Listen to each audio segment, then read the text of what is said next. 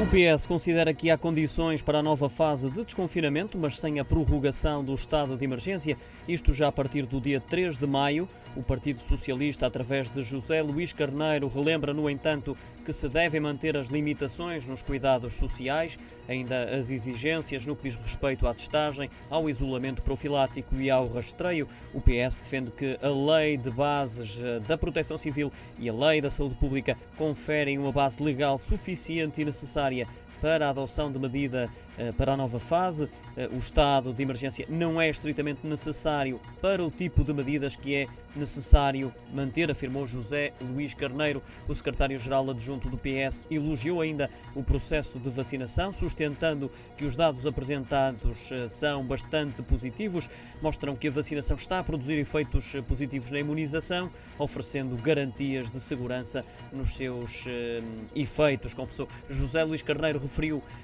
também que o avanço do processo de vacinação mantém o objetivo de imunizar 70% da população até ao fim do verão ou até mesmo antes disso.